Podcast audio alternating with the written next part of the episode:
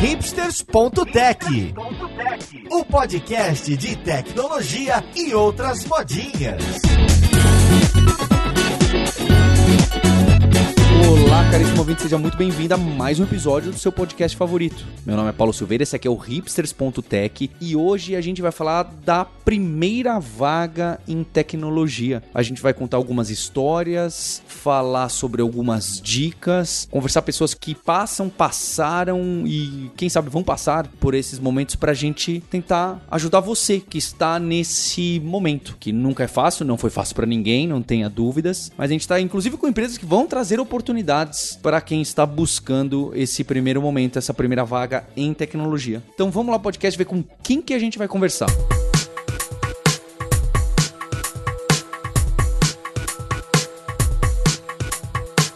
Conversa de hoje, eu tô aqui com a Clauren Godoy, que é coordenadora de processos no Banco do Brasil. Tudo bom com você, Clauren? Tudo bem, Paulo. Olha, queria agradecer sempre a presença do Banco do Brasil. Inclusive, foi um dos provocadores desse episódio. O Banco do Brasil tá com esse edital muito grande. Tem duas mil vagas e mais mil. Depois a gente vai, vai entender melhor, porque eu sempre fico confuso em explicar os termos. Para tecnologia, tem um edital muito grande, muito interessante, que a gente já falou em um, alguns episódios atrás. E a gente vai dar mais dados para vocês também tá aqui na descrição. Esse não é bem concurso seleção, nunca sei, Clauren, os termos que vocês usam é difícil, né? É muito detalhe, mas é uma oportunidade muito grande. A gente vai trazer isso, tá bom, Clauren? É isso aí, é processo seletivo, né? Processo seletivo, pronto. Além da Clauren do Banco do Brasil, eu tô com a Helena Schubert, que é assessora de tecnologia, assessora de TI e que tá um ano no banco. É uma das pessoas que também vai contar um pouco de experiência de primeira vaga. Tudo bom com você, Helena? Paulo, tudo bem, sim. Obrigado aqui pela sua participação. Junto com a Helena, eu tô com a Daniele Pichinin, que é engenheira front-end na Conta Simples. Tudo bom com você, Daniele? Olá, tudo bem, Paulo? Tô aqui também com o Fred Costa, que é especialista em TI também no Banco do Brasil. Tudo bom com você, Fred? Tudo bem, boa noite.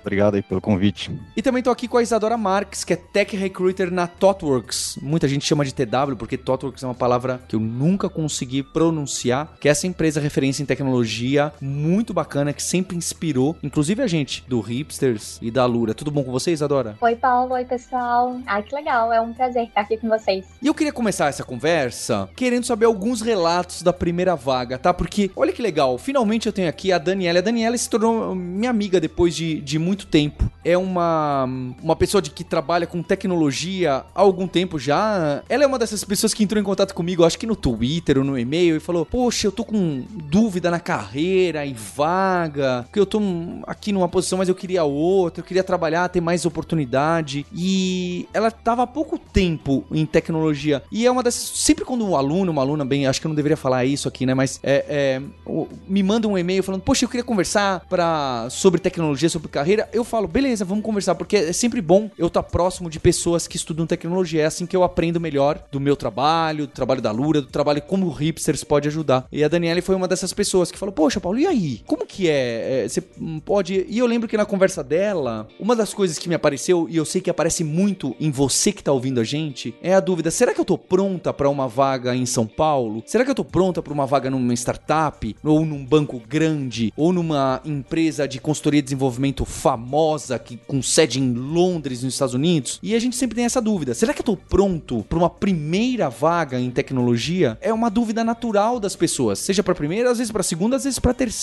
Quando que é o momento certo de eu procurar minha primeira vaga? Quando que eu aplico? Quando que eu tento fazer uma entrevista? O que, que eu preciso saber? É, eu preciso mandar muito currículo ou só alguns e depois eu vejo as respostas? É óbvio que aqui não tem um, uma única solução e, e, eu tenho certeza que a Isadora da TW vai poder explicar bastante disso pra gente. Mas eu queria também saber histórias. Você quer contar pra gente, Daniele, como foi a sua primeira vaga? Sua primeira vaga, acho que você contou já pra mim que foi de estágio, inclusive. E também esse movimento que você veio para São Paulo. Algumas pessoas têm esse sonho, né? E eu concordo, porque São Paulo é a melhor cidade de todas. Mas enfim, tem outros que acham isso um pesadelo, mas você pode colocar esse relato? Bom, para minha primeira vaga, eu acredito que eu me inscrevi, né? Eu, comecei a realmente dar uma pesquisada ali no LinkedIn quando eu tava ali indo pro segundo ano ali da faculdade, fiz a DS, né, na FATEC de Ribeirão Preto, e eu, assim, não era um exemplo de perfeição de como conseguir vaga. Por quê? Porque eu não sabia quando eu ainda tava me aplicando, tipo, usar o LinkedIn. Eu meio que só tinha criado, mas, tipo, nunca tinha feito interações, conexões, nem nada. Eu não sabia o que era GitHub. então, assim, eu não tinha, assim, um portfólio ou projetos pessoais. Eu literalmente só estava na faculdade e também estava no meu emprego, né? Porque acredito que a maioria das pessoas saibam que a vida de quem trabalha em tempo integral e faz uma faculdade para ir para fazer uma migração diária, ela é bem corrida e difícil. Aí o que, que aconteceu, né? Eu fiz algumas aplicações assim, meio que no escuro mesmo no LinkedIn, né? Eu fiz várias, várias, várias aplicações. Tipo, todo dia eu separava ao menos duas horas do meu dia para buscar ativamente vaga. E além disso, eu sempre tentava pegar currículos de amigos que já estavam empregados para tentar ver e ver se o meu tava ali no perfil, se se encaixava e se tava tudo certo, né? Porque assim. Dica boa, dica boa essa, Daniele. Como eu não tava sendo chamada, tipo, há um tempinho, eu não sabia se o problema era eu, se era minhas experiências, se era o currículo. Então eu fiz isso de pedir alguns currículos de exemplo, né? Pra ver se tava, tipo, entre aspas, num padrão. E separei também um tempo do meu dia ativamente para pesquisar vaga. E foi nessa loucura, né, de, de tentar ficar se aplicando em várias vagas, não só de estágio, mas inclusive em vaga de júnior, que surgiu a minha primeira oportunidade de estágio. Eu vi um anúncio de uma vaga bem genérica de uma empresa de onde era a minha cidade, né, de onde eu morava, e ela estava querendo desenvolvedor Angular, Flutter ou C Sharp. Era basicamente essa a descrição da vaga. E como eu já tinha visto um pouco de C Sharp, tipo, e Flutter na faculdade, e o que eu digo pouco é, tipo, só até orientação a objeto, sabe? Tipo, realmente ali bem a base, ali bem, bem bruto ali o negócio. Eu falei, quer saber? Ninguém me contrata, vou me aplicar, né? Não tô perdendo nada. E aí o, a pessoa, né, que publicou a vaga, ela era o CEO da empresa, ela tinha me contatado por telefone. E a entrevista ela foi super informal mesmo. Ele perguntou ali o que, que eu tava fazendo por telefone, o que, que eu sabia. E aí, quando ele perguntou tudo isso, e eu só falei que a única coisa que eu tava fazendo eram os cursos da Lura, porque naquela época, tipo, a única coisa que eu tava estudando por fora da faculdade era a Lura. Eu achei que, tipo, eu não seria contratada, né? Porque eu não tinha um portfólio, eu não sabia o que era ainda GitHub. Aí eu falei, ah, já era, né? E aí eu nem tava esperando muito nada, não, né? Já tava com tantos nãos ali na minha cara. E aí eu acho que um dia depois, ou no mesmo dia, ele me retornou numa mensagem no WhatsApp, dizendo que ele não poderia me contratar como júnior, mas ele poderia estar tá me contratando como estágio. E foi assim que eu consegui minha primeira vaga. Aí eu, tipo, brinco com a galera e falo que conseguir vaga de estágio é tipo você ir pra uma quadra sem nunca ter jogado basquete e tentar acertar a cesta, sabe? Tipo, você pode nunca, você pode não saber nada de basquete, mas uma hora ali tentando acertar, a bola entra. E aí foi aí que eu consegui a minha primeira, tipo, oportunidade na área. É muito legal essa história, Dani. Acho que é representativo do que passa muita gente e também mostra bastante esse esforço, não é? Nos bastidores, a gente estava conversando aqui e, alguns de vocês deram risada, não é? Que tem gente que chega para mim e fala: Ó, oh, Paulo, não tô conseguindo vaga, não, é? não tô conseguindo emprego, não consegui nenhuma entrevista. Eu falo: pra quantas você aplicou? Ah, nenhuma. Ou apliquei para duas. Tem uma questão das leis da física aí que limitam bastante as leis da matemática a sua possibilidade de conseguir uma entrevista, uma conversa, se você só submeteu para uma ou duas. Ou mesmo, ah, não, Paulo, mas eu submeti para 100, mas foi completamente sem pensar qual é a empresa, sem conversar. Olha, eu quero trabalhar aí por causa disso, eu gosto disso e disso eu entendo e etc. Fica difícil, não é? é se for apenas uma simples submissão. Então acho que é um é, é, é um aprendizado aí. E eu queria saber, né? Tá aqui a Helena e o Frederico que trabalham no Banco do Pelo que eu entendo, vocês entraram também há pouco tempo. Helena, você quer contar como que foi a sua primeira vaga em tecnologia, sendo ou não no Banco do Brasil? Para falar a verdade, o Banco do Brasil é meu primeiro emprego formal. Eu antes eu tive dois estágios e até trabalhei informalmente como professora de programação para criança, criança e adolescente. Assim, eu me formei nem tanto tempo atrás, foi em 2019, na engenharia de computação. E realmente, quando eu comecei a pesquisar vaga, assim, um tempo depois, é, as coisas que eles pediam nas vagas não era tanto o que eu via na faculdade. Muitas linguagens e frameworks eu passou batido para mim, porque o, o, curso tem algumas vezes teóricas, até meu curso tinha bastante questão de elétrica também, eletrônica. Eu, eu senti que eu não estava muito adequada para o que o mercado procurava. É, eu comecei a fazer mestrado, até porque eu tinha uma certa intenção, assim, achar bonito seguir a carreira acadêmica. Aí eu dei um semestre entre o final da minha graduação e desse mestrado. Comecei o mestrado, veio pandemia também. Depois de um tempo eu comecei a procurar a vaga.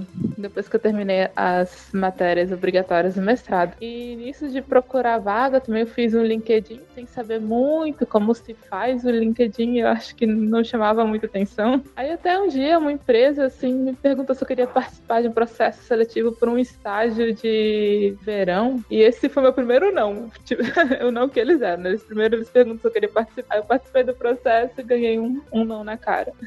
e aí eu. Mas aí, mais ou menos nesse momento, assim, eu comecei a aplicar para outras empresas e é, recebi alguns não, não apliquei tanto assim. E aí eu comecei a pensar, ah, eu posso. Um bom jeito, né, de limitar esse espaço que tem, assim, esse espaço faltando entre o que eu tenho de teoria e o que o mercado necessita seria entrar numa empresa pública, né? Ou um órgão público. O concurso você consegue estudar mais direcionado, talvez, do que se você pensar. Existe um milhão de frameworks, muitas opções para você se aprofundar, e eu não sei bem por onde seguir. Né? Realmente é uma coisa difícil, assim, para entrar no mercado de trabalho na área de TI, é você saber o que, né? Parece até um pouquinho, desculpa se algum médico vendo, parece um pouquinho medicina, né? Que tem várias especializações. Aí eu comecei a estudar, eu estudei para dois concursos. Eu passei nos dois, no BRB e no Banco do Brasil. E aí eu passei melhor no Banco do Brasil, aí eu fui chamada. E é isso, basicamente. E eu entrei faz quase um ano, tô aqui até hoje, trabalhando bem na área que eu gosto também, porque essa era uma necessidade interna minha. Eu queria trabalhar com o que eu estudei.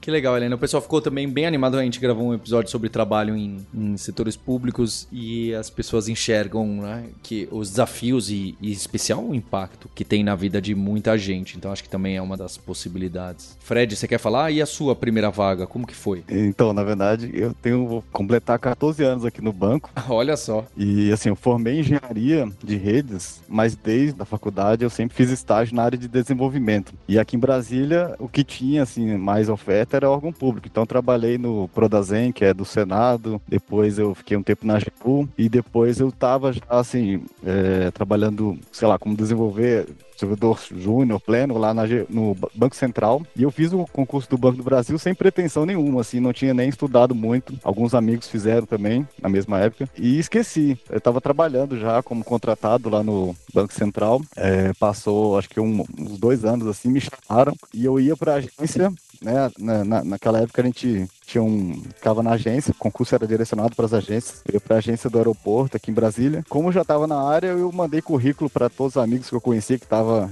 que já estavam aqui no banco. E por sorte é, e, sei lá, oportunidade, né? Eu, eu digo que é sorte, mas eu acho que é oportunidade e capacidade também, né? De juntar as duas coisas. O banco estava adquirindo o banco Nossa Caixa na época, então estava precisando de gente, pessoas que já com experiência, e eu consegui entrar direto na tecnologia. Isso foi em 2009. É, e de lá para cá, passei em vários setores aqui dentro do banco. É, desde lá do desenvolvimento do TAA, né, do terminal de atendimento, até uma equipe de integração. E aqui tem várias opções. Passei por parte de seguros, agora estou na parte de cartões, na parte aqui na diretoria de tecnologia. Assim, sou muito grato essa carreira, assim, né? Agora estou como especialista, que é uma carreira nova, é uma carreira técnica, te dá a possibilidade de evoluir nessa carreira tecnicamente, assim, né? De cada vez mais ser um líder técnico, enfim, estar tá em contato com tecnologia tecnologias aqui tem muita. Eu, brinco com uma faculdade, assim, né? É muita coisa, muita tecnologia e o volume de transações, enfim, é, é seis meses aqui trabalhando em um projeto que vale um mestrado, sei lá, nas melhores faculdades do mundo. Que legal, que legal, Fred, também uma história aí que mostra os vários desafios em diversos momentos, não é? E aí eu queria aproveitar para a Isadora, que é Tech Recruiter, colocar um pouco de como que ela enxerga, o que ela considera boas práticas, quando alguém que gosta muito, aquela prima, aquele irmão, amigo que quer, ah, eu quero trabalhar com TI, tô estudando, vou mandar um currículo para TW, para a empresa que você trabalha ou para outro lugar? Como que eu aplico? O que, que eu preciso aprender? Como que eu estou preparado para entrevista? É, o que, que eu mostro? E Isadora, você tem aqui o poder de poder até falar como vaga, certo? Hoje em dia, Tech Recruiter, assim como gerente de projeto, gestão de produtos, cientista de dados, são carreiras em tecnologia, correto? Então, queria saber, tanto você como recrutadora, tanto você como, olha, quando eu apliquei minha primeira vaga, você pode inclusive escolher a ordem dos seus dois perfis para você incentivar quem está ouvindo a gente a, a, a, essa carreira? Que legal. Queria, assim, só reforçar que eu estou especialmente feliz de estar aqui para compartilhar isso com vocês, porque é, é um tema que eu uh, particularmente gosto bastante, né? Acho que atravessa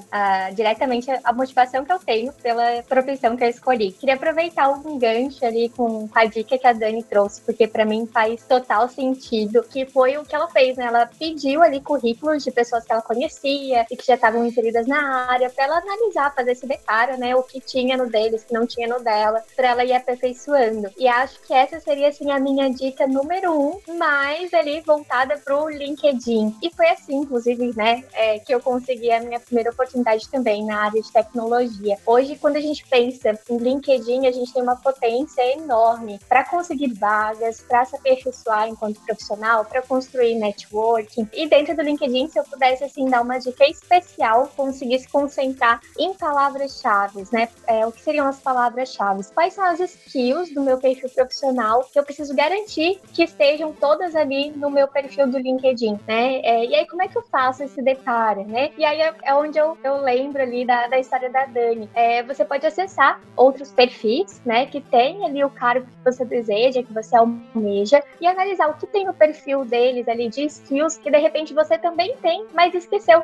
de colocar em algum uh, campo ali do seu LinkedIn. Além disso, algo que é, é, bastante útil é olhar vagas, né? Analisar vagas abertas, o que, que as vagas estão pedindo e de repente ele tem alguma skill que a vaga está pedindo que você tem, mas em momento nenhum você informa no seu LinkedIn. Então aproveita e coloca ali essa palavra-chave no seu LinkedIn. E assim, dando contexto, né? Por que, que é tão importante a tal da palavra-chave? Nós, tech recruiters, a principal ferramenta que a gente utiliza é o LinkedIn, seja o LinkedIn Recruiter, que é a versão paga, ou o LinkedIn gratuito, e a gente encontra candidatas através de palavras-chave. Então, se você não tem as palavras-chave no seu perfil, você não é encontrada, né? Então, gostaria de dar ênfase a isso, que acho que é uma dica bem importante que a Dani trouxe e que a gente pode trazer para o contexto de LinkedIn. E aí eu comentei, né? Foi como eu consegui minha primeira oportunidade em tecnologia também. Eu morava em Florianópolis e lá é, a gente tem empresas incríveis de tecnologia, então eu sempre almejei para essa área, mas parecia assim um sonho super distante também. E aí, por fim, tava estava trabalhando em outra área, porque eu precisava também trabalhar para me sustentar enquanto terminava a faculdade. E entrou a pandemia, na época,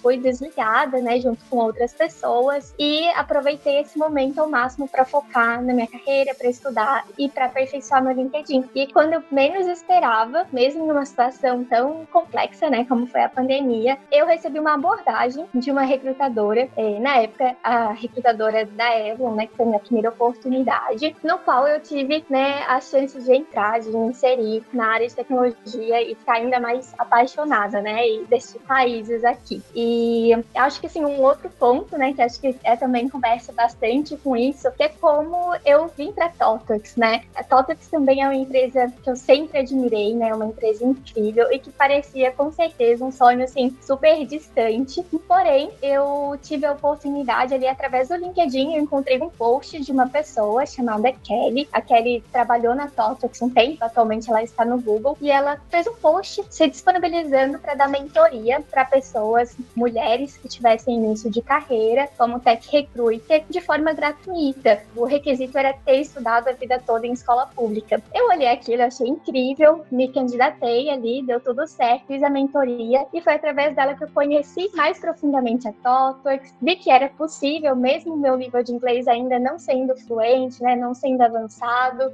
e me candidatei, né? Então, e hoje estou na TOTAX. Então, é, eu sempre digo que LinkedIn, que palavra-chave, enfim, são pontos bem importantes para quem uh, visa uma vaga em tecnologia. É, esse de estar tá próximo uh, das pessoas da empresa é bem importante, né? A Dani também depois escreveu. Em vez de se criar um network pelo network, você já adiciona, né? Você já fica. Tenta entender como as pessoas que trabalham lá, o que, que elas fazem, como que é, se é interessante. Porque elas vão também te dizer como que funciona para entrar lá, né? te dar algumas diretrizes e como é a cultura, que inclusive pode te ajudar na entrevista, no que você está estudando, como você está se preparando. Que de alguma forma é uma proximidade com a vaga e com a empresa, não é? Então, se você tentar submeter para algum lugar que está muito longe, que não faz é, muito sentido, que você não conhece, é muito complicado. Eu imagino que até no, no nos processos no setor público, não é? Como no Banco do Brasil ou, ou outras, ou realmente uma repartição pública que você não, não conhece. Como que você vai entrar lá e depois conseguir a carreira de tecnologia ou alguma outra? Fica bastante difícil. É isso mesmo, networking é sempre importante. Todas as propostas que eu recebi, né, eram de pessoas que eu tentei me conectar. E, gente, se conectar não é você adicionar a pessoa, perguntar se tem vaga e pedir indicação, né? Network não é isso. Network é você estar tá perto ali, né, e tentar criar laços, né, e conexões realmente com pessoas que têm interesses próximos. Quando surgir alguma coisa, ela, tipo, vai ver ali, tipo, todo o seu esforço e o que você tá fazendo, né, para chegar lá e vai dar certo. Eu, na época, eu queria muito ali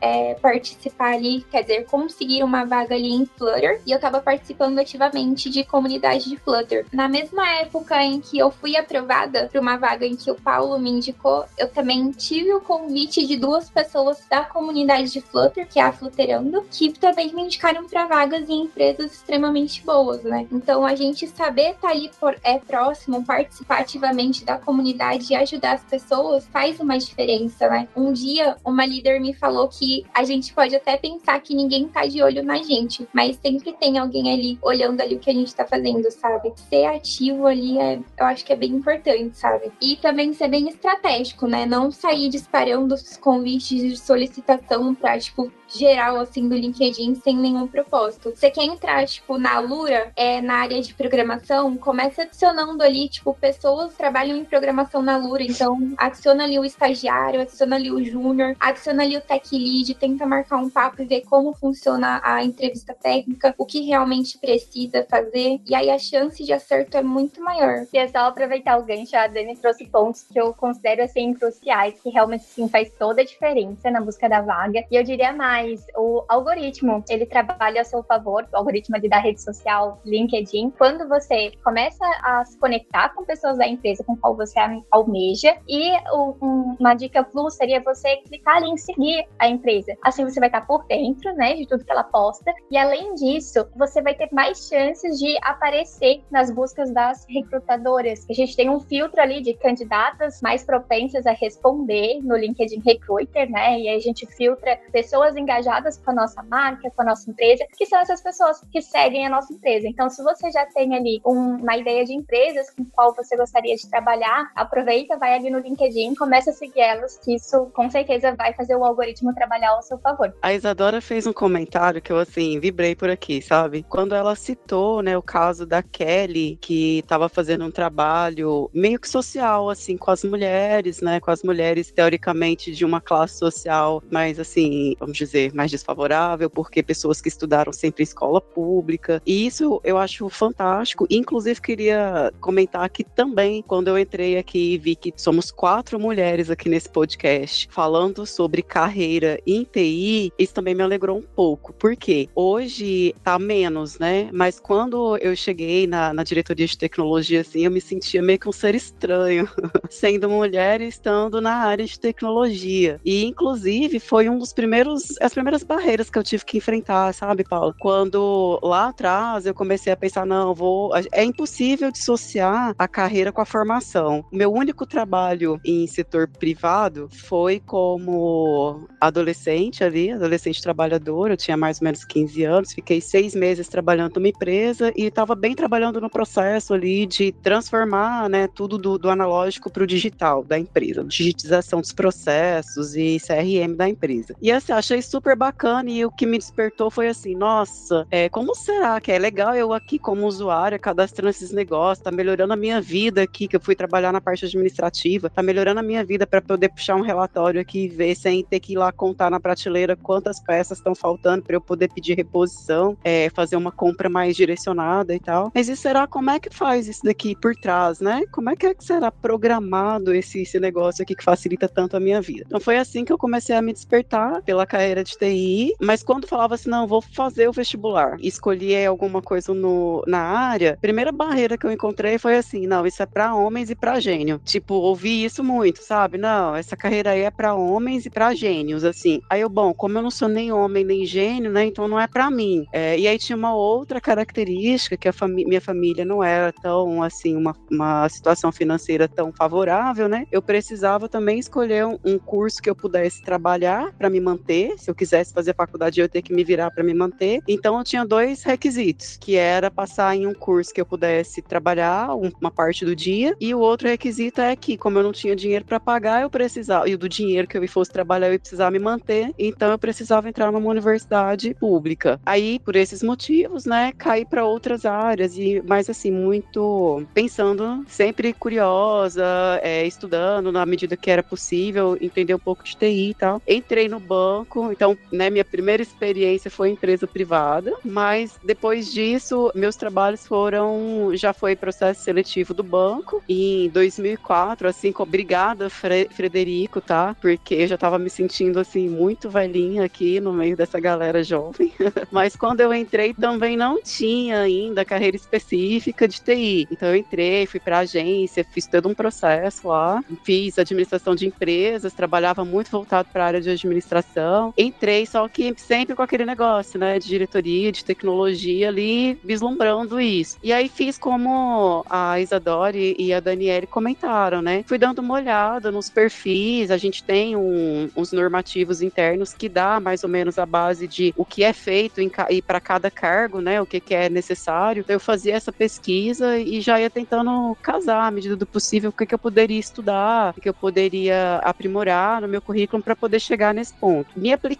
para uma, uma vaga, mas uma vaga administrativa dentro da diretoria de tecnologia. Eu pensei, bom, eu estando lá dentro é mais fácil, né? Quando eu fui chamada, é, eu já de cara falei assim: olha, acho muito legal o tema, mas vou ser bem franca, eu não tenho ainda conhecimento na área de tecnologia, estou querendo me aprimorar. E aí o pessoal, não é isso mesmo que a gente quer, a gente quer conhecimento mais na área de pessoas e na área de administração. E aí foi assim, a minha entrada na Adtech e a abertura das portas para mim, assim, nesse mundo, né, de tecnologia. Então, ali dentro tive a oportunidade de conhecer pessoas maravilhosas, inclusive da alta liderança da diretoria de tecnologia, que teve toda a paciência em sentar e me explicar como que era o desenho da, da organização mesmo, da área de TI no banco, que era dividida em área de construção, de operação e de infraestrutura, me esclarecer quais são os papéis, me perguntar, teve muito cuidado, tá? Era até o, o na época, que ele era um gerente geral nosso, e ele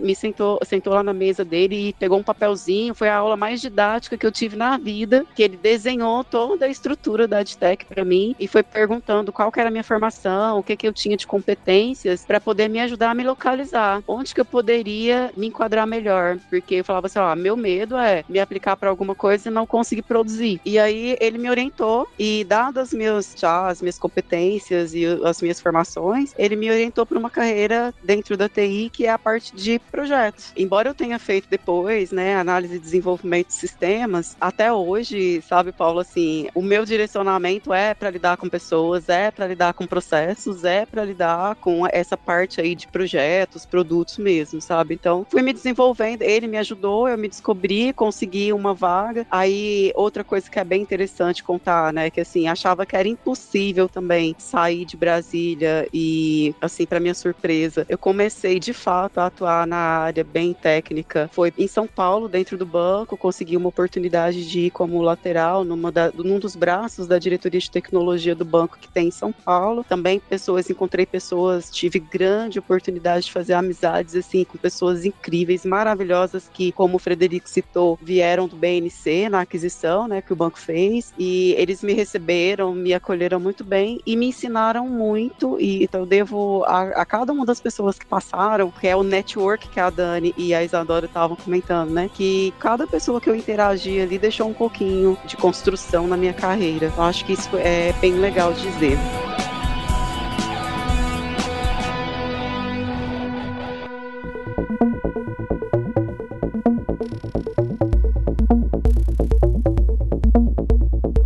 Pessoal, eu acho que a gente tem várias histórias interessantes aqui, eu queria falar também uma outra opção de pessoas que entram em tecnologia, que é você fazer um freela, que é você encontrar um trabalhinho pequeno aí, que é você fazer alguma coisa para alguém, uma appzinha, você mesma e, e colocar ads. Essas opções existem, elas são viáveis. É óbvio que é menos estruturada, é óbvio que depende de muitos mais fatores, então os caminhos são é, múltiplos, mas eu confesso que foi a, a, o meu jeito, tá? Eu comecei fazendo sites, sabe como o pessoal chama de sobrinho, né? Pejorativamente, sobrinho, sobrinha, PHP. Tem essa brincadeira na comunidade de tecnologia, que é aquilo que uma pessoa pede, ah, vou pedir pro meu sobrinho programar aqui um sisteminha para mim, que é realmente uma alternativa pra você primeiro colocar um pé. Se isso vai te ajudar a conseguir um, um emprego, uma função, desempenhar uma função, é, é uma outra história. Mas se você tá encarando que existe uma oportunidade de que alguém pediu, deixa eu ver aqui, né? Tem muitos sites que trabalham com esse mecanismo de freelancer. É óbvio que esses mais organizados, vai ser difícil pegar alguém que não tem experiência profissional nenhuma para fazer algo minimamente eh, complexo ou mesmo simples. Então também traz a sua dificuldade. Mas só para deixar aqui, tá? Esse mecanismo de quem chama, hoje em dia não se fala mais freelance, né? É uma palavra meio antiga. Mas enfim, essa possibilidade, a gente também vai trazer um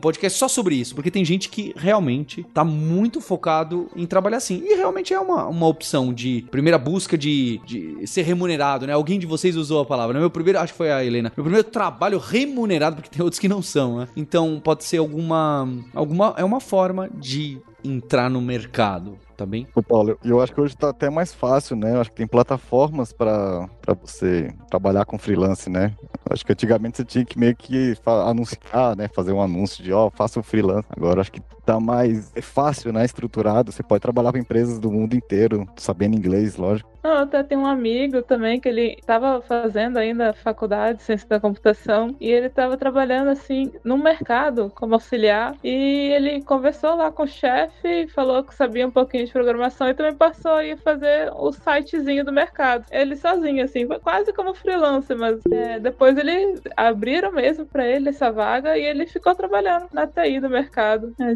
experiência diferente, né? Eu só queria complementar que existe vários caminhos, né? Eu acho que não existe um caminho que é melhor do que outro, certo ou errado. É o que nem eu falei, tipo, eu não tinha portfólio nem nada, e não era nem porque eu era preguiçosa e nem nada do tipo, era porque a minha rotina era acordar 5 horas da manhã, trabalhar e ir para uma faculdade em uma outra cidade, eu chegava uma hora da manhã. O meu final de semana eu estudava, mas eu fazia tipo as coisas da faculdade, que a galera deve saber que nem tudo é para portfólio, né? São coisas muito técnicas, e o mínimo que eu conseguia ali conciliar eram os cursos da Lura, né? Então, acredito que hoje em dia, às vezes também gera uma ansiedade, né, da gente ver que tem uma galera que às vezes tem uma maior disponibilidade do tempo e tem um milhão de projetos de portfólio e não necessariamente isso garante uma vaga, né? Eu acredito ali que realmente é, são vários caminhos e a galera podia tentar focar também, eu acho que um pouco mais do que leva em conta é um pouco ali de oportunidade, sorte e soft E aí eu queria, não sei, puxar a Isa pra ela falar, tipo, o quão, tipo, a soft skill ela pode ou não desempatar, tipo, pessoas, sabe, num, num teste técnico. Porque eu, como Daniele, eu nunca me destaquei por ser a mais inteligente no ensino médio ou faculdade. Mas, tipo, eu sempre fui, tipo, eu sempre fui destaque por ser uma das mais esforçadas, sabe? Até ganhei honra ao mérito e tudo mais. Então eu também acredito que, tipo, você, entre aspas, saber se vender um pouco, às vezes é muito mais importante do que você, entre aspas, ser o mais inteligente ali, sabe? Da seleção. Sim, com certeza. Dani. Até pensando é, num contexto de primeira oportunidade, é, a gente tem um cenário que a gente chama de vaga de volume, né? A gente recebe um volume gigantesco de currículos, muito diferente quando a gente está buscando profissionais mais sêniores, né? Especialistas. Nesse cenário, muitas vezes esses profissionais júniores, eles vêm com é, uma pouca diferença ali de com relação a, a skills técnicas, né? É um pouco mais difícil da gente conseguir alcançar ali é, o nível de profundidade de cada um, a diferença entre cada um. Então, nesse sentido, né, você ter ali, é, é, conseguir demonstrar soft skills, né, conseguir se destacar, com certeza é bem importante, uma primeira oportunidade, eu diria, né. E aí acho que um, um, um gancho seria como é que eu vou demonstrar isso. Então, por exemplo, se você tem um reconhecimento como a Daniele teve, né, aproveita e compartilha no seu LinkedIn, expõe isso de alguma forma para que a recrutadora saiba que você tem esse reconhecimento. Se você faz faculdade, né, e se você ainda assim é, é tem ali, é, consegue executar, consegue fazer cursos no Alura, né, é, tá se dedicando, tá estudando, mantenha isso atualizado no LinkedIn. Isso é super importante quando a gente pensa em oportunidades júniores, né, ver que a pessoa tá ali constantemente buscando por aprendizado. Então, eu acho que a soft skills, ela é importante em todos os processos, mas eu diria que ela tem ainda um, um peso maior quando a gente fala de primeiras oportunidades para perfis mais júniores, né? Uma coisa até que eu queria comentar é que eu não sei, eu acho que a Daniela me pareceu super confiante de si mesma, mas eu particularmente eu queria ser assim, eu super admiro, até tava falando com minha chefe e ela mesma me deu esse toque. Poxa, Helena, você podia tentar ser mais confiante, tentar se vender mais. E também é uma coisa que eu tenho que trabalhar. Eu acho que muita gente nova, e talvez principalmente mulheres, que a gente fica um pouco, se um pouquinho peixe fora d'água. Minha equipe mesmo, é eu e minha chefe, os outros são todos homens. Seria muito legal também ter uma forma de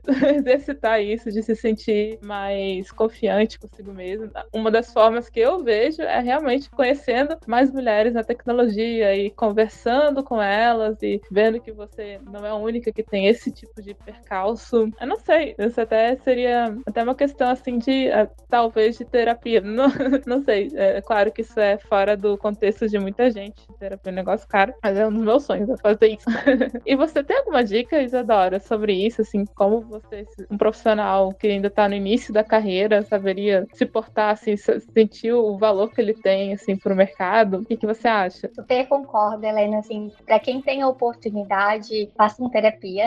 é uma verdade, né? Acho que o primeiro passo, sim, é o, o autoconhecimento, né? A gente lidar, lidar, com as nossas questões. E aí eu diria que, é, seguido disso, é bem importante, e assim, no nosso contexto também, né? Enquanto mulheres em tecnologia, a gente sabe que o mercado já melhorou muito, né? A gente já, já percebe uma mudança com relação ao mercado de ter mais mulheres, de ter maior inclusão, né? E a gente se sentir mais respeitada nesses ambientes. Porém, a gente ainda tem muito que avançar. Então, quando a gente pensa em um processo seletivo, a gente sempre tem que lembrar que, sim, é, nós estamos buscando uma oportunidade, mas que a empresa também está buscando por um candidato, né? Que é uma relação de via dupla. Então, é muito fácil na ansiedade pela primeira oportunidade, a gente se desesperar, começar a se candidatar para todas as vagas possíveis e impossíveis, sem conhecer a empresa. E é claro que, às vezes, a primeira oportunidade a gente não consegue escolher exatamente né, a empresa que a gente vai trabalhar, mas o quanto mais a gente conseguir ser intencional na nossa escolha, melhor, porque quando a gente entra para uma empresa no qual a gente se identifica com os valores, né, com a postura, a gente tem um ambiente muito mais propício para o aprendizado, né, para o cultivo, para a gente se sentir à vontade e não se submeter à síndrome da impostora, né? Então eu diria que tem um impacto muito positivo profissionalmente a gente conseguir se inserir em empresas no qual tem um ambiente melhor. E também quando a gente está indo de carreira, às vezes a gente fica um pouco perdido, né? Então como é que eu escolho em quais empresas eu vou me candidatar? Eu diria que além de você ali acionar o seu alerta de vagas no LinkedIn e ir acompanhando, uma forma que eu gosto bastante de compartilhar é olhar a lista, por exemplo, daquelas premiações que as empresas recebem. Porque quem está iniciando na carreira, a verdade é que não tem realmente muito contexto sobre o mercado, né? E você pode ganhar contexto conversando com um amigo e ele te indicar a empresa dele, por exemplo. Mas uma outra forma seria através, por exemplo, da GPTW, que é uma, uma pesquisa, né? Great Place to Work, melhores empresas para se trabalhar. Ali você encontra uma lista de empresas que você já pode ter alguma referência, é uma pesquisa bastante extensa. Tem também, eu até compartilhei há um tempo atrás no LinkedIn uma pesquisa que saiu recente, eu achei super interessante, que é baseado no Glassdoor, empresas ali que tinham, era baseado em ética, então tinha uma nota melhor para ética e, e, diversidade, algo nesse sentido. Até Totox ficou em primeiro lugar em, em, grande porte. E é interessante porque tem a lista das melhores,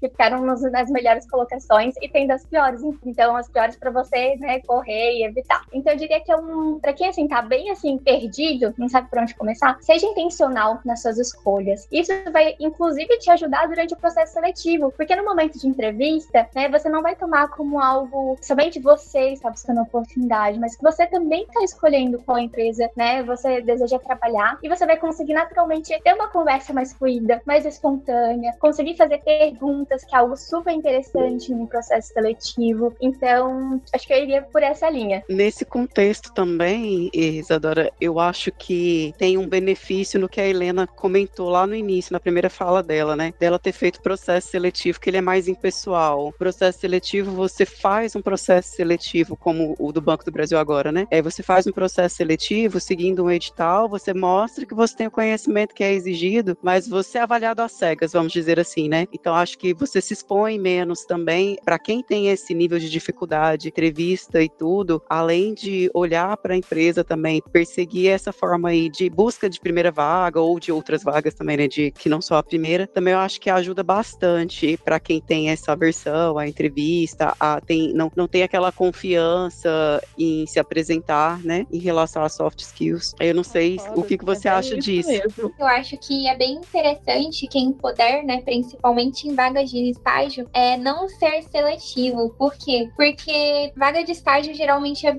é bem mais difícil do de conseguir, né? A primeira vaga geralmente ela é sempre mais difícil. E a gente, por exemplo, ficar escolhendo linguagens, eu acho que é uma coisa que mais atrapalha que ajuda, mesmo que seja algo que a gente está estudando, sabe? Por exemplo, a vaga que eu consegui era para uma stack em que eu não estava estudando. E a segunda vaga que eu também consegui para uma oportunidade melhor, na conta simples, era para uma stack que eu também não sabia muito, sabe? Então eu acredito que a gente não ser seletivo, por exemplo, ah, vou estar só aberto a vaga JavaScript. Por que que eu falo isso? A minha primeira oportunidade eu consegui para trabalhar com C Sharp. E querendo ou não, C Sharp Java, é, na minha concepção, pelo que eu vi ali na época em que eu tava pesquisando vagas, é assim, é, é as vagas que mais tinham, sabe, para iniciante. E é aqui, pelo que eu vejo na minha bolha, quase ninguém vê, porque tem muita gente assim ligada a JavaScript. E eu não tô falando que JavaScript tem um mercado ruim, JavaScript tem um mercado muito bom. Mas às vezes, se você tá no início, é muito mais interessante, no meu ponto de vista, você entrar numa stack que você não queira e você tentar migrar depois, sabe? Para você adquirir a experiência. Mas aí a,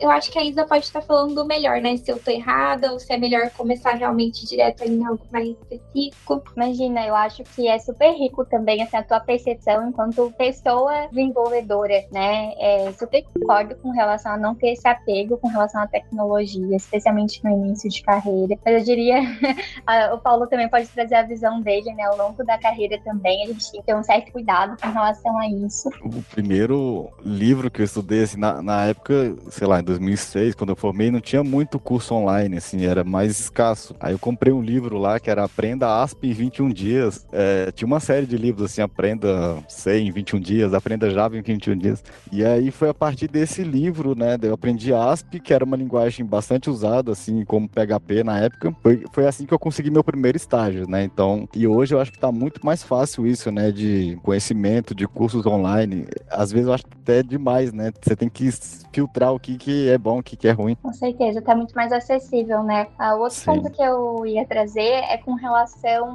no momento da busca pela vaga, é muito comum que as pessoas se sintam acuadas, assim, com relação aos, aos, requisitos, né? De só se candidatar àquela vaga que você preenche 100% dos requisitos. Especialmente quando a gente pensa em vagas uh, de estágio e vagas júnior, até porque envolve também a qualidade com qual foi escrito, né? Essa vaga que foi postada. Eu diria que ali uns 80, 90% é interessante. Claro, abaixo disso pode ser frustrante, porque você vai ficar se candidatando para um milhão de vagas e não vai ter retorno retorno, porque realmente não tem o seu perfil, né? Mas não espere enquanto pessoa júnior, né, pessoa iniciante, né, alcançar 100% ou aquela velha frase, né, não me sinto preparada, não sei se eu estou pronto. Como você é uma pessoa júnior, uma pessoa estagiária, não é esperado que você entre ali dominando tudo, pelo contrário, você vai entrar para aprender, né? E é claro que é, vai envolver a, a, sua dedicação de responder a, ao que o ambiente for te oferecer para esse aprendizado também. E hoje as vagas é meio que absurdo assim, né? Pede um cara full stack com conhecimento de redes, de cloud e às vezes para uma vaga de júnior, né? Então o cara até assusta, assim.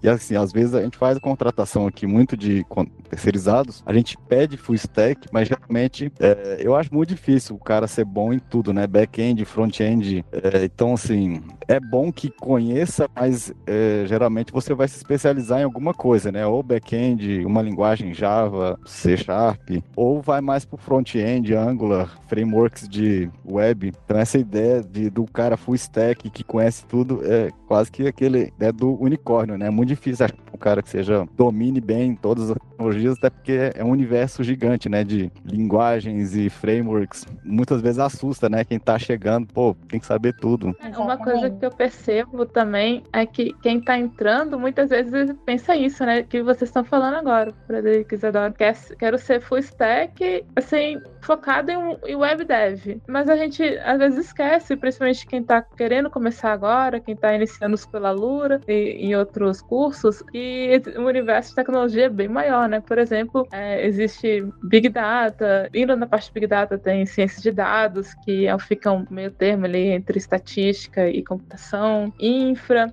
e também, é, apesar de ser legal você ter um conhecimento amplo, também é muito legal você tentar ver o que você gosta nesse sentido, nessas super áreas, assim, dentro de web dev eu gosto de, aliás, eu gosto de web dev. Acho que aquela Aí ideia da carreira inteira, né, do cara ser um pouco generalista, mas especializar em alguma coisa ali, back-end ou front ou mobile, mas conhecer, Sim, né, o Git, mesmo. sistema operacional de. DevOps, coisas assim, né, até cibersegurança, que às vezes a gente é algo menos óbvio, tem tantas áreas interessantes que a gente vai pesquisar, a gente se apaixona e às vezes o web dev, na minha percepção, ofusca um pouco as outras áreas. Olha, e para quem tá procurando essas vagas, eu vou até falar, hein? Eu tava. O planejamento desse podcast era que a gente chegasse também no início da carreira e falasse: quando a gente entra na carreira e tem o primeiro emprego, qual que é a grande surpresa? Ah, não sabia que tinha dele, coisa chata. Ah, é muito mais difícil, a gente escreve muito menos linha de código do que eu imaginava. Ah, o, o chato é que a gente faz, faz, faz e o deploy e só vai ver em produção muito tempo depois, porque são coisas grandes, mesmo tendo integração contínua. Sabe, eu queria ter essa discussão porque eu acho que também é interessante para as pessoas que estão entrando na carreira, a gente não só ficar falando pula na piscina, pula na piscina e chega lá, né? Como que é essa água? Então acho que esse também dá um episódio muito interessante para falar sobre esse início de jornada, não é? Dentro de grandes corporações, que alguns de vocês estão aqui, como que é a carreira? Como que é a ajuda entre as pessoas? Tem dificuldades porque é muita gente ou não? É melhor na empresa pequena? Qual é a vantagem, a desvantagem? Esse inicinho de carreira também, depois que conseguir um emprego, é um assunto muito interessante pra gente alinhar expectativas. Porque aposto que vocês também têm histórias em relação. Eu tava achando que ia ser uma coisa, foi outra, porque sempre é outra, tá? A verdade é que é sempre é outra. E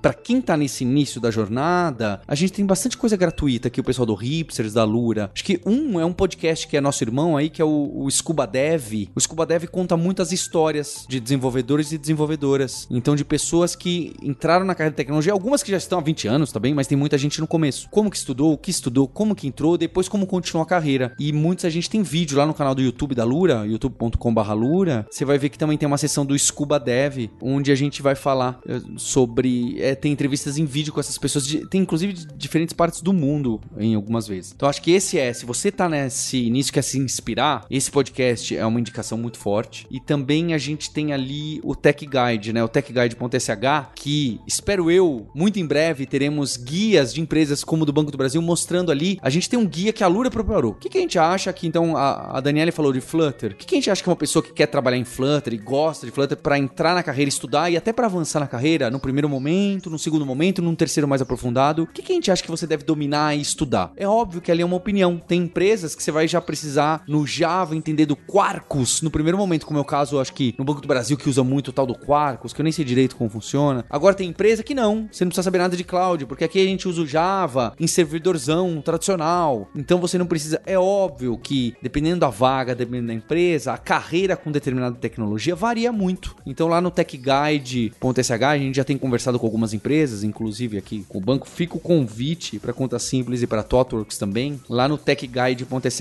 a gente tem a opção de, e é um arquivo simples ali, você poder montar como que é, o que, que você acha que precisa desenvolver para você submeter para uma vaga aqui, tá bem? A gente também vai deixar aqui dois links importantes, ou três até, hein? Um do Banco do Brasil, desse edital, essa seleção, esse processo seletivo de grande, tem muitas vagas, é, então esse episódio também foi inspirado porque, Paulo, como que você tem como ajudar? É muita vaga e esse é um momento difícil para vagas de pessoas júnior, então tem o processo uh, do Banco do Brasil. Clarence, você quer colocar e, e, explicar um pouquinho como funciona? Eu quero. Antes de você encerrar, eu queria comentar assim, é que você comentou uma coisa muito, muito interessante, tá? E eu não posso deixar de falar enquanto educadora do Banco do Brasil, dessa questão da formação, de como que as pessoas se ajudam, como que é a recepção, né? O que que acontece ali dentro quando você entra. Eu vou falar hoje, a gente tem no geral, tá? Duas formações, então a formação pro, dentro deste processo processo seletivo aí que você está comentando, a gente tem para os agentes comerciais, que é quem vai trabalhar na rede de agências a princípio, e tem um agente de tecnologia, né, que é o que vai vir direto aqui para trabalhar na, na, diretoria de tecnologia com a gente, né, Helena, Frederico. E a primeira, assim, para quando a galera chega e olha e fala assim, ah, o, o, Banco do Brasil é um mundo, o Banco do Brasil tem uma tecnologia, assim, tem, tem até alguns preconceitos que a gente escuta muito, ah, o povo só usa COBOL, o povo só faz é, aqueles dinossauros lá mesmo e tal, não tem nada disso, o Banco do Brasil é super inovador, dá uma, só, basta dar uma navegada pelo app do Banco do Brasil para você ter uma experiência, né, de ver que, vamos lá, gente, melhor app, né, de banco, e puxar um pouquinho de, sardinha aqui pra gente. Mas, então assim, tem de tudo, tá, no banco. Não é à toa que estamos em quase 4 mil funcionários e aí tentando trazer mais 3 mil, né, 2 mil de imediato e mil de cadastro reserva. Mas quando chega, assim, o banco tem todo um cuidado de onboard, tá, Paulo? É, você chega, como é uma, uma seleção às cegas e que você olha pelo só pelo conteúdo, a gente tem toda uma parte de depois identificar é, adequação de perfil, fazer uma formação, é, a gente recebe, tem lá, passa por duas semanas de, de conhecimento, de explicação sobre a empresa, uns cursos bem bacanas, assim, passa toda. To, lembra que eu comentei que eu tive uma aula super didática do gerente geral da tecnologia? Pois é, hoje esse negócio daí já é feito para quem chega na segunda semana de, de posse. Inclusive, esse é um dos treinamentos que eu dou. Recebi três, três turmas aí de 20 pessoas no último concurso que teve agora em 2021. Assim, é gratificante a troca de experiência com o pessoal que está chegando, tanto da gente do banco levando para eles essa, tipo, acalme seu coração que vai dar tudo certo. A gente tem um onboard maravilhoso preparado para você. Você tem trilhas de capacitação, inclusive com a Alura, né, Paula? A gente tem, você vai chegar aqui de cara, você já vai ganhar uma, uma licença da Alura para estudar, para se preparar. Tem os colegas que são, assim, tem mentor, tem coach quando você chega. Você não chega jogado numa equipe e vai lá e faz e se vira. Não, tem todo um processo de onboard, tem todo um processo de preparação para poder atuar, passa por alguns passos ali de desafios para poder entender também tanto o comportamento de hard quanto software skills e fazer o direcionamento mais adequado para onde você vai trabalhar aqui dentro para fazer isso que a Helena comentou, né? Deu de depoimento. Hoje eu estou trabalhando na área que eu gostaria e que eu tenho a formação. Então, assim, a ideia é essa, sabe, Paulo? Dentro do banco, a gente tem uma preparação, uma preparação gigante para poder receber as pessoas e receber de fato como uma família, a família Banco do Brasil. E realmente foi incrível o jeito que eles recepcionaram a gente. A gente teve toda uma mentoria de três meses e fomos direcionados depois. E eu nem fui para Edtech, eu fui para cibersegurança e prevenção a fraudes, que também tinha TI. E que é lindo também, a minha equipe maravilhosa. Ótimo, Helena. E Isadora, a Totalworks também é uma empresa que tem essa tradição, contratou muita gente no começo de carreira e tem muita gente que fez a carreira inteira aí, se tornou sênior depois de anos aí, é óbvio, né? Contrata em todas, em todas as pontes. Claro que esse é o momento ah, mais difícil do mercado é, no geral, mas você quer deixar algumas chamadas? A gente vai deixar os links que você compartilhar aqui no podcast. Você quer deixar algumas para quem depois tiver interesse para vagas, oportunidades? Vocês têm uma universidade dentro da própria empresa, assim como o BB, o Banco do Brasil tem uma universidade, é um, um ambiente de estudo e um foco em capacitar as pessoas. É, o que, que você pode deixar? Legal, Paulo. Temos sim, temos a Talters University, né, a PWU, temos também nosso programa de estágio, tivemos o primeiro ano passado, e eu queria deixar o convite, né, para quem tiver interesse em se candidatar em uma oportunidade de Talters, ou conhecer um pouco mais sobre o nosso universo, ficar por dentro, né, dos nossos programas e também vagas mais sêniores. O link eu vou deixar, né, à disposição ali para o Paulo linkar depois, por favor, da nossa newsletter, né, que ali você vai receber mensalmente conteúdos não só das nossas oportunidades, mas também dos nossos eventos, eventos técnicos, dos conteúdos, né, criados aqui pelas nossas pessoas softworkers. Então é uma, um, um bom canal para estar por dentro. E, Daniela, também vou deixar aqui o link para conta simples e também vou deixar para outros é, sistemas e sites que podem trazer oportunidades, vagas. E a gente tem post também de dica na Lura, artigo para esse primeiro momento. Então, eu queria agradecer todo mundo. É, sei que esse é um momento difícil do mercado de tecnologia. No Brasil, menos afetado, é, é o que todo mundo sente. E que, é, como sempre, né, no Hipsters, na Lura, ninguém quer prometer sonhos. Vocês podem ter percebido a história da Helena, por exemplo, não é? Ela se formou, ela vai conseguir emprego lá depois depois essa história se repete também. São exemplos, aquele exemplo de uma pessoa que fez um curso de um mês e conseguiu um emprego incrível e que ainda pagava em dólar. Pode até existir, mas a verdade é que esse não é um caso representativo, tá bem? Você pode ver, inclusive, lá no Scuba Dev, que eu recomendei para você ver as diferentes histórias, trajetórias, né? Tem essas mais diretas e tem outras que demoram bastante tempo. Então, calibre suas expectativas. É, espero ver você numa carreira de tecnologia. Queria agradecer seu download, audiência. A gente tem um compromisso na próxima terça-feira. Hipsters, abraços. Tchau.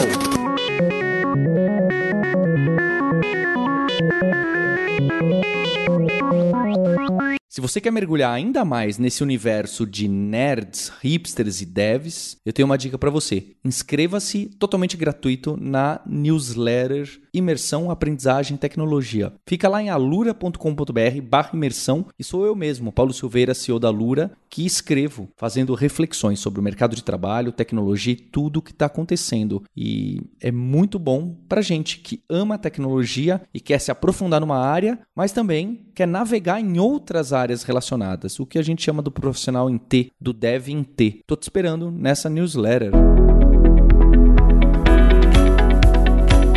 Este podcast foi produzido pela Alura, Mergulhe em Tecnologia, e Faculdade FIAP, Let's Rock the Future. Edição e sonorização, Radiofobia Podcast e Multimídia.